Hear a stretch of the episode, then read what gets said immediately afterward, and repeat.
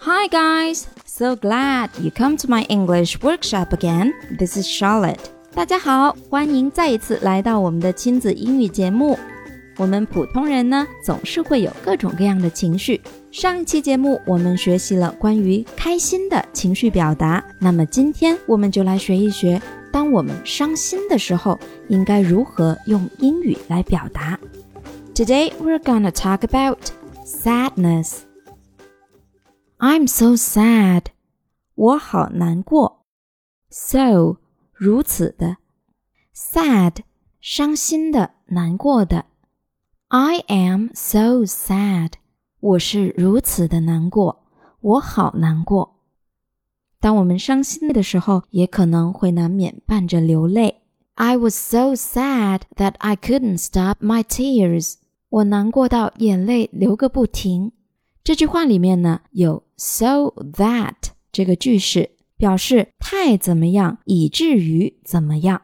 So sad，太难过。that I couldn't stop my tears，以至于我不能停止流泪。Stop 停止，stop something 停止某事，cannot stop something 不能停止某事，或者 差不多一样的意思，也可以说 I was so sad that I cried a lot。我好难过，所以我一直哭。cry 哭哭泣，a lot 很多的。I was so sad that I cried a lot。我当时好难过，所以我哭的很多。I'm sorry that I made you sad。 我很抱歉让你难过了。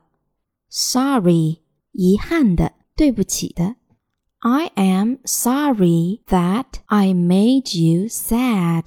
我很抱歉让你伤心了。You look sad. What happened at school? 当我们看到别人看起来不太开心的时候，也可以表示关切，询问一下原因。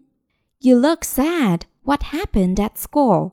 你看起来很伤心，在学校发生了什么事吗？Look 看起来。You look sad. 你看起来很伤心。Happen 发生。at school 在学校。What happened at school 在学校发生了什么？I'm sad because my friend has moved to another school。我难过，因为我的朋友转学了。 I am sad，我很难过，because 因为 my friend 我的朋友 move 搬走。在这里呢是转学的意思，has moved 用现在完成时表示动作已经完成，to 表示动作的目的，another 另一个，school 学校。I am sad because my friend has moved to another school。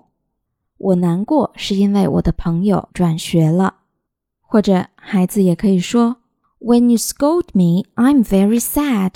当你责骂我的时候，我很伤心。Scold 责骂、斥责。When you scold me, I am very sad.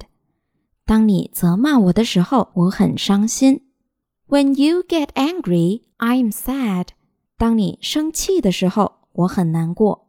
Angry 生气，get angry 变得生气。